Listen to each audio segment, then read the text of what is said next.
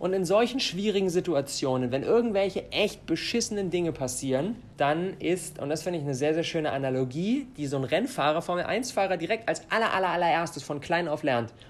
Wenn ein Problem auftritt und du feststellst, shit, Mann, ich bin zu schnell in dieser Kurve, darfst du dich auf gar keinen Fall auf die Mauer konzentrieren. Denn wenn du dich auf die Mauer konzentrierst und dein Blick auf die Mauer geht, was passiert? Du knallst in die Mauer hinein. Klare Sache. Was passiert aber, wenn dein Blick permanent diszipliniert auf der Straße bleibt, egal wie groß die Not gerade ist, du wirst es wunderbarerweise schaffen, auf der Straße zu bleiben. You can't wait on their support. Sometimes you just gotta run and look behind you and say, everybody who wants to run, run, but I can't stop running because you're not running with me. Listen, listen to me, hear me. You can't stop chasing your dream just because somebody in your life won't chase it with you. You can't stop believing in yourself just because somebody in your life won't believe in you. Stop chasing the dreams of your life just because when you know when you do it, you're going to have to do it all by yourself.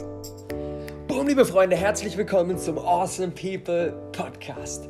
Sehr, sehr schön, liebe Grüße aus Bali. Und ich freue mich auf das heutige Thema ganz besonders, denn auf die letzte buchinspirierte Episode zur Airbnb-Story, wie man gemeinsam mit seinen Kunden ein herausragendes Produkt kreiert, was in den letzten Tagen, die in den letzten Tagen online gegangen ist, echt schönes, schönes Feedback bekommen habe, stelle ich euch heute auch wieder ein Buch vor. Allerdings auch wieder nicht auf die klassische Art und Weise, okay, das ist meine Zusammenfassung, Kapitel 3 und so weiter, sondern ich picke mir die wertvollsten Nuggets raus, die euch ganz besonders in eurem Business weiterbringen und das bei mir ebenfalls getan haben. Und heute wird es intensiv. Denn heute schauen wir uns einfach mal an, wie man die wirklich schwierigen Herausforderungen beim Aufbau eines Business eigentlich meistern kann. Die heutige Episode ist eine Pro-Episode. Auch im Titel gekennzeichnet, falls es die erste Pro-Episode ist, die du hörst. Pro-Episoden richten sich an alle, die mit ihrem Business schon ein Ticken weiter sind und jetzt die nächsten Herausforderungen meistern wollen und ja, nicht mehr ganz am Anfang stehen. Wenn du allerdings gerade auch noch ganz am Anfang stehst, kannst du natürlich trotzdem gerne anhören, um schon zu wissen, wie du dann später die Dinge, die auf dich zukommen, erfolgreich meisterst. Das schadet natürlich auch nicht. Heute arbeiten wir gemeinsam heraus, wie man eigentlich seine eigenen Emotionen managt.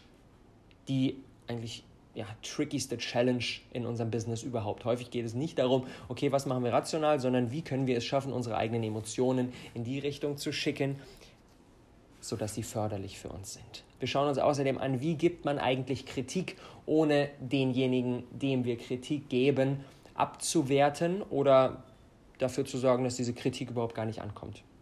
Außerdem schauen wir uns an, wie man wirklich authentisch ist in ganz besonders schwierigen Situationen, wenn man eigentlich eine Menge Schiss hat, wie man wirklich die Hosen runterlässt und wir werden herausarbeiten, wie man die Skills sich aneignet, die für einen nicht so wirklich natürlich sind. Dinge, wo wir merken, boah, da bin ich voll in meiner Geniezone, die fallen uns leicht. Aber Dinge, die irgendwie so schwierig sind, wo wir merken, boah, das ist nicht, das ist eigentlich nicht mein natürliches Wesen, die wir aber trotzdem für unser Business brauchen, wie man sich diese aneignet.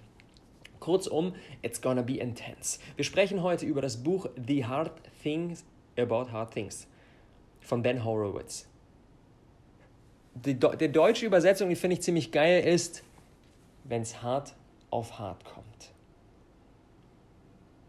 Und ich würde sagen, wir diven da mal direkt rein. Und zwar der erste Gedanke, den ich aus diesem Buch mit dir besprechen möchte, ist, und da möchte ich einmal ganz kurz in der Vergangenheit mit zurücknehmen, vor ungefähr einem Jahr, Herbst 2013, damals war gerade die zweite Awesome People Talentspiele am Start, die Awesome People Conference, und wir hatten ein Team von vielen Mitarbeitern, die temporär da waren, die entweder gerade als Freelancer dabei waren oder die ein Praktikum bei uns gemacht haben.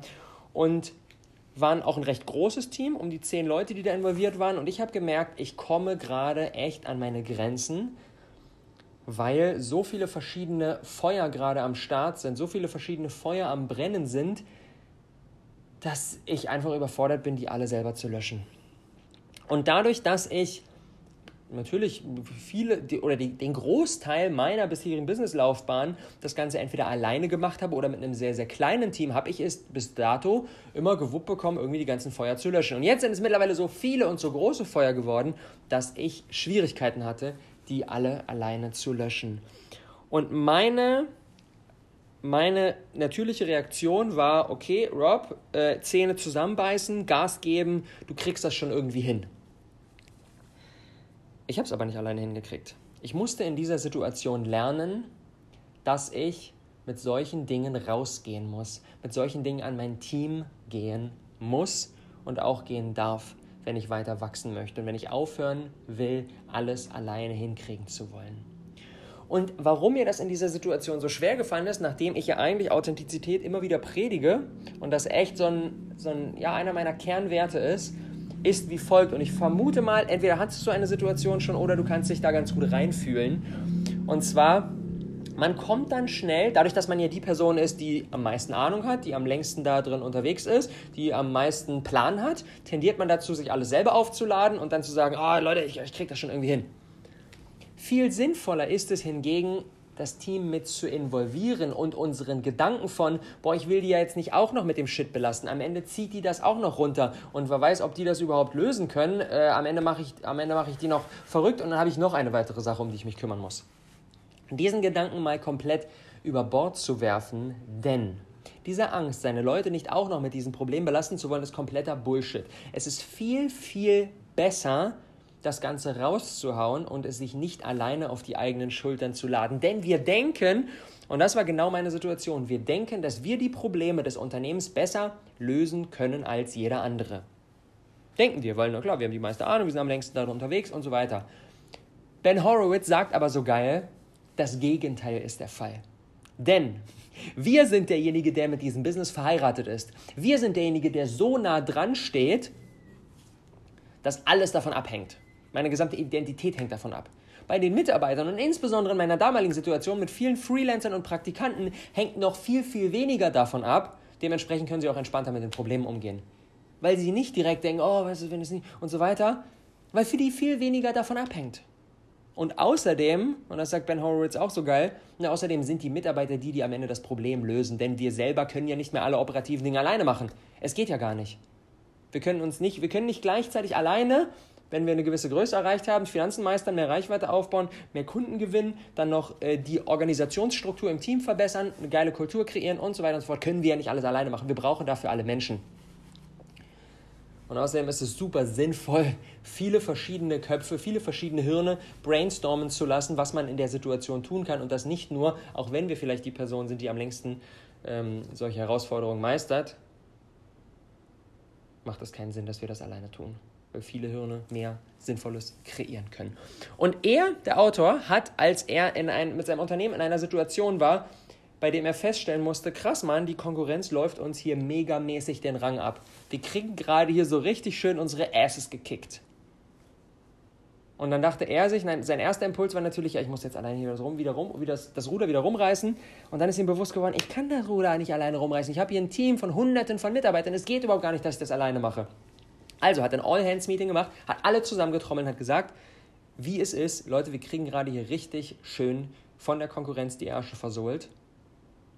Und unser Produkt ist schlechter und unsere Umsetzung ist schlechter und wir müssen das Ganze hier wieder rausreißen. Und das hat dazu geführt, dass sie das ganze Ruder echt wieder rumgerissen bekommen haben, weil alle involviert wurden. Denn das Schlimmste, was du in so einer Situation machen kannst, ist, das Ganze eben nicht zu adressieren und nicht authentisch zu sein denn die Mitarbeiter bekommen es eh mit. Die bekommen eh mit, irgendwas ist da komisch, irgendwas ist da faul, der Chef ist so angespannt in letzter Zeit. Ah, und mit den Kunden, irgendwas ist doch da komisch. Die wissen, dass da etwas faul läuft und dann müssen sie zusätzlich auch noch ertragen, dass wir die ganze Zeit Positivität versprühen und so tun, als wäre nichts. Das ist das Demotivierendste für den Mitarbeiter überhaupt. Und außerdem löst es unser Problem mit einer hohen Wahrscheinlichkeit viel, viel langsamer, als wenn wir alle mit involvieren. Simple as that. Also, auch in den schwierigen Situationen, Real Talk, Authentizität, alle mit involvieren, ist das Beste, was wir tun können, auch wenn es sich natürlich echt unangenehm anfühlt und auch echt schwierig ist. Und ja, ich kann das aus meiner eigenen Erfahrung sagen, aber es lohnt sich hinten raus. Und das ist im Prinzip eigentlich schon die perfekte Überleitung zu dem nächsten Punkt, den ich gerne mit dir teilen möchte. Und zwar, es geht um das Thema, wie manage ich eigentlich meine eigenen Emotionen? Und das die größte, er sagt, die größte Herausforderung für einen CEO, für einen Unternehmer ist, seine eigenen Emotionen zu managen und sich von seinen eigenen Emotionen nicht völlig verrückt machen zu lassen und die so zu nutzen, dass sie einen in die richtige Richtung schicken. Und Ben Horowitz sagt, Unternehmer machen einen von zwei Fehlern. Entweder sie nehmen Probleme zu persönlich oder sie nehmen Probleme nicht persönlich genug. Was meint er damit? Lass uns da mal reinspringen. Case Nummer eins. Unternehmer nehmen Probleme zu persönlich. Da sind die meisten Menschen unterwegs. Und indem sie Probleme, alles was auftritt, zu persönlich nehmen, oh, wir haben jetzt einen unzufriedenen Kunden, ah, okay, irgendetwas muss mit mir verkehrt sein. Oh, da haben wir jetzt unser Quartalziel nicht erreicht, okay, irgendetwas muss mit mir verkehrt sein. Der eine Mitarbeiter hat gerade gekündigt, irgendetwas muss mit mir verkehrt sein. Indem wir das tun, kreieren wir eines von zwei Ergebnissen. Entweder wir tragen diesen Frust, dieses persönliche Nehmen nach draußen und beginnen dann alle Mitarbeiter zu tyrannisieren. Keiner hat mehr Bock, bei uns zu arbeiten, weil, weil wir rumschreien und weil wir einfach diesen ganzen, diese ganze Last uns auf die Schultern laden und die irgendein Ventil braucht und die nach draußen geht. Oder wir tragen dieses Ventil eben nicht nach draußen und internalisieren alles komplett. Und dann wird der Druck so groß, dass wir es morgens nicht mal mehr auf die Arbeit schaffen. Dass wir in Depressionen, in Burnout landen weil wir alle Dinge in uns selbst hineinfressen. Not good. Beide Fälle, wenn wir Dinge zu persönlich nehmen, sie entweder nach draußen zu tragen oder sie nach innen zu tragen, ist nicht sinnvoll. Aber auch das Gegenteil, Probleme nicht persönlich genug zu, zu nehmen, ist ebenfalls sehr, sehr schädlich. Denn das ist dann so ein bisschen so, ein bisschen so ein ähnlicher Case, wie den ich gerade geschildert habe, das sind dann so diese Unternehmer, die alles klein reden. Ja, ist doch easy. Ja, wir kriegen das schon hin. Ach, naja, mit dem Produkt, das ist ja nicht so schlimm und so weiter und so fort. Dass uns jetzt hier der beste Kunde abgesprungen ist, naja, das ist nicht so wild. Vielleicht hat er eh gar nicht dazu gepasst. Das führt dann letztendlich dazu, dass einen, einer, dass einen niemand mehr ernst nimmt. Und die Mitarbeiter sich so denken, hey, der ignoriert hier alle Probleme, was ist denn hier los? Das Schiff fährt hier völlig gegen die Wand und der verbreitet hier eitel Sonnenschein. Auch nicht sinnvoll. Wir brauchen den Sweet Spot. Wir müssen Probleme, die auftreten, persönlich nehmen, indem wir sie serious nehmen, indem wir sie adressieren, indem wir uns bewusst machen, dass wir für alle Probleme selbst verantwortlich sind. Denn selbst wenn der Mitarbeiter irgendwelche Scheiße baut, wir haben den Mitarbeiter eingestellt. Selbst wenn der Kunde irgendwie nervig ist, wir haben mit dem Kunden einen Vertrag geschlossen. Jeder Fehler ist erstmal unser Versagen und das müssen wir uns bewusst machen, das dürfen wir auch persönlich nehmen, aber nicht so persönlich, als dass wir denken, wir müssen alles alleine jetzt lösen. Das ist ebenfalls nicht sinnvoll. Und in solchen schwierigen Situationen, wenn irgendwelche echt beschissenen Dinge passieren, dann ist, und das finde ich eine sehr, sehr schöne Analogie, die so ein Rennfahrer, Formel-1-Fahrer direkt als aller, aller, allererstes von klein auf lernt. Wenn ein Problem auftritt und du feststellst, shit, Mann, ich bin zu schnell in dieser Kurve, darfst du dich auf gar keinen Fall auf die Mauer konzentrieren. Denn wenn du dich auf die Mauer konzentrierst und dein Blick auf die Mauer geht, was passiert? Du knallst in die Mauer hinein. Klare Sache. Was passiert aber, wenn dein Blick permanent diszipliniert auf der Straße bleibt, egal wie groß die Not gerade ist, du wirst es wunderbarerweise schaffen, auf der Straße zu bleiben. Energy goes where focus flows. Andersrum. Focus flows? Irgendwie so. Also, was ich damit sagen möchte, wie geht dieser Spruch nochmal, den man über auf Instagram liest? Ich weiß es gar nicht genau. Was ich damit nur sagen will, ist, das, worauf wir uns fokussieren, ist das, wo wir am Ende letztendlich hingelangen werden. So, so herausfordernd, aber so, so wichtig. Denn unsere eigenen Emotionen bestimmen komplett unseren Alltag. Und entweder wir lassen uns von denen, von denen verrückt machen, wir lassen uns von denen auf die falsche Fährte führen oder wir nutzen sie. Wir lernen diese Emotionen zu kontrollieren. Wir lernen diese Emotionen zu steuern. Wir lernen diese Emotionen zu managen. Und das bedeutet nicht, und das ist ganz wichtig, Dinge zu unterdrücken. Wenn wir eine Emotion spüren, ist das Schlimmste, was wir tun können, diese Emotion zu unterdrücken und zu sagen, nein, ich darf die jetzt nicht spüren. Emotionen wollen gelebt werden, dann gehen sie auch von alleine wieder weg. Und das ist das Entscheidende, diese Emotionen dann zu spüren, die nach draußen zu tragen, die auszuleben und dann zieht sie wieder von dannen und dann lassen wir uns nämlich auch nicht von dieser Emotion komplett vereinnahmen und komplett bestimmen. Und das ist so, so wichtig für unseren weiteren Weg als Unternehmer, als Unternehmerin. Next point. Eieiei. Das, ich habe es gesagt, es wird intensiv. Nächster Punkt, jetzt sprechen wir mal über Kritik. Kritik geben. Mit Sicherheit kennst du diese Vorgehensweise, Kritik zu äußern, die man überall so in irgendwelchen Seminaren, in irgendwelchen Trainings lernt, wenn man einen Mitarbeiter oder generell, wenn man einen Menschen kritisieren möchte, dass man zuerst ein Lob anbringt und sagt, ey, ich finde es voll toll, wie du das und das machst, dann die Kritik äußert und am Ende wieder ein Lob anbringt. Und das klingt auch erstmal ziemlich sinnvoll, ne? Weil, klar, wenn jemand die Kritik einfach so in die Fresse hauen, dann ist er so, oh, wenn wir aber erstmal loben, sorgen wir dafür, dass du sich schön gepolstert auf ein nices Sofa hinsetzt und am Ende loben wir auch nochmal und sorgen dafür, dass die Kritik dann etwas leichter zu ertragen ist. Klingt in der Theorie erstmal sehr, sehr sinnvoll. Ben Horowitz nennt diese Vorgehensweise das Shit-Sandwich. Slice of Bread, das Lob, dann den Shit, die Kritik und dann noch ein Slice of Bread und dann hat man ein Shit-Sandwich. Und er sagt, dieses Shit-Sandwich ist der größte Bullshit überhaupt. Klar, natürlich, bei jungen Mitarbeitern, die das noch nicht gewöhnt sind, kann so ein Shit-Sandwich schon mal gut funktionieren. Wenn wir aber, oder generell auch, ne, lässt sich auf alles in unserem Leben übertragen, unsere Beziehung und so weiter und so fort, Jemandem, der ein bisschen mehr Lebenserfahrung hat, wirkt so ein Shit-Sandwich allerdings sehr unnatürlich und ist extrem leicht zu durchschauen. Wenn wir das das zweite Mal machen, äh, denkt sich derjenige sofort, ah, er lobt mich wieder, gleich kriege ich einen in die Fresse. und das macht dann nicht so viel Spaß und auch nicht so viel Sinn. Viel sinnvoller ist es, sagt er, dass du auf der einen Seite schaust, von der richtigen Intention herzukommen authentisch zu sein und nur das Wachstum desjenigen im Sinn zu haben und denjenigen, den wir kritisieren, uns selber fühlen lassen. Und nicht so von oben herab, ja, hier hast du Scheiße gebaut, ne? denk mal drüber nach, sondern denjenigen wirklich einen selbst fühlen lassen, was das gemacht hat, um was es konkret geht. Ey, in der Situation, wo ich gesehen habe, wie du mit dem Kunden um, umspringst, das hat bei mir echt ein richtig schlechtes Gefühl hinterlassen, hat mir gezeigt, ey, wenn wir so weitermachen, dann läuft unser Unternehmen in die falsche Richtung. Und deswegen musste ich dieses Gespräch mit dir hier einberaumen, denn so kann es nicht weitergehen.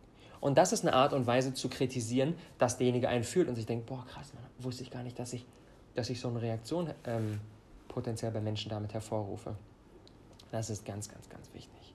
Und der zweite Punkt, der in puncto Kritik extrem wichtig ist, der Mitarbeiter sollte in der Sache, in der wir ihn kritisieren, natürlich im besten Fall mehr Ahnung haben als wir selber, denn sonst hätten wir den ja nicht eingestellt. Wir sollten ja niemanden einstellen, der irgendwie der übelste Laie ist und der von nichts einen Peil hat, sondern wir sollten ja Leute einstellen, die in den jeweiligen Bereichen besser sind als wir, weil ansonsten kommen wir aus den Bereichen auch nicht raus. Ansonsten machen wir alles bis zum Rest unseres Lebens immer wieder alleine, wenn derjenige keine Ahnung davon hat. Also, dadurch, dass wir davon ausgehen können, dass derjenige von seinem Bereich Ahnung hat, muss, muss, muss, ganz, ganz, ganz wichtig, muss ein Feedback ein Dialog sein und kein Monolog. Denn du könntest ja auch falsch liegen. Wenn du jetzt einfach so ein, so ein Feedback raus hast, so eine Kritik raus hast und sagst, ey, das fand ich scheiße und end, end of story, das war's, kann das ja sein, dass der Mitarbeiter sich dabei etwas gedacht hat, was du überhaupt gar nicht auf dem Schirm hast. Oder im Vorfeld irgendwelche anderen Dinge passiert sind, die eben genau zu dieser Reaktion geführt haben. Das weißt du ja gar nicht. Da könnte ja eine geile Strategie dahinter liegen und dann sagt er dir das und denkst du so, krass, man, so habe ich das gar nicht gesehen. Jetzt verstehe ich das auch, warum du so reagiert hast.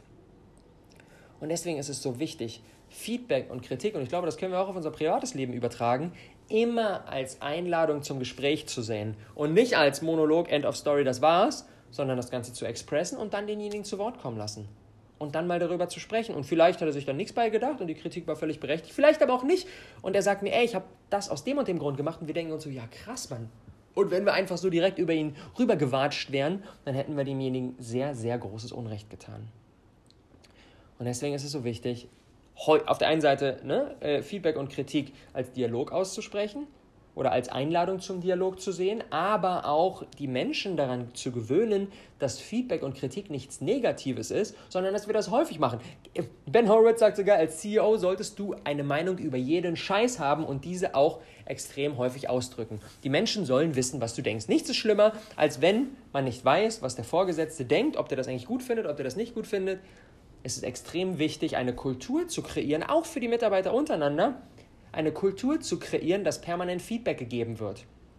Und dass es nichts Schlechtes ist, dass es nicht ein Zeichen ist davon, dass jemand verkackt hat, sondern einfach nur dafür da ist, dass alle permanent immer weiter wachsen.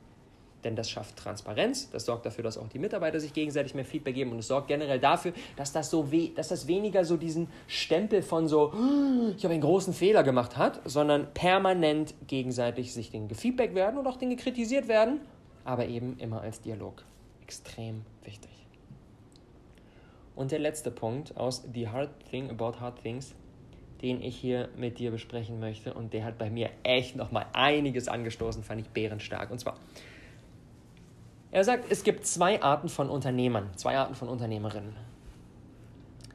Und zwar die ersten sind in einem Skill stärker und die zweiten sind in einem anderen Skill stärker. Dementsprechend sind die meisten Unternehmer entweder Einsen oder Zweien. Einsen sind sehr, sehr gut darin, herauszufinden, was eigentlich zu tun ist. Sie setzen gerne die Richtung der Company und geben den Weg vor und sind stark visionär. Das sind so Einsen. Und Zweien sind viel, viel stärker darin, die, die, die, die Company in der Praxis zur Umsetzung von den eigenen Visionen, von den eigenen Ideen zu unterstützen. Es zu schaffen, dass alle genau das tun, was wir eigentlich vorgegeben haben. Und wir sind entweder Einsen oder Zweien. Einsen lieben es, Entscheidungen zu treffen. Sie lieben es auch, Entscheidungen zu treffen mit wenig Informationen. Sie fühlen sich sehr, sehr, sehr, sehr in ihrer, in ihrer Stärke, wenn sie viele Entscheidungen treffen dürfen. Sie haben strategische, strategische Brains. Sie denken sehr, sehr gerne strategisch. Sie können lange lesen, sie können viel brainstormen. Ähm, das macht ihnen extrem viel Spaß.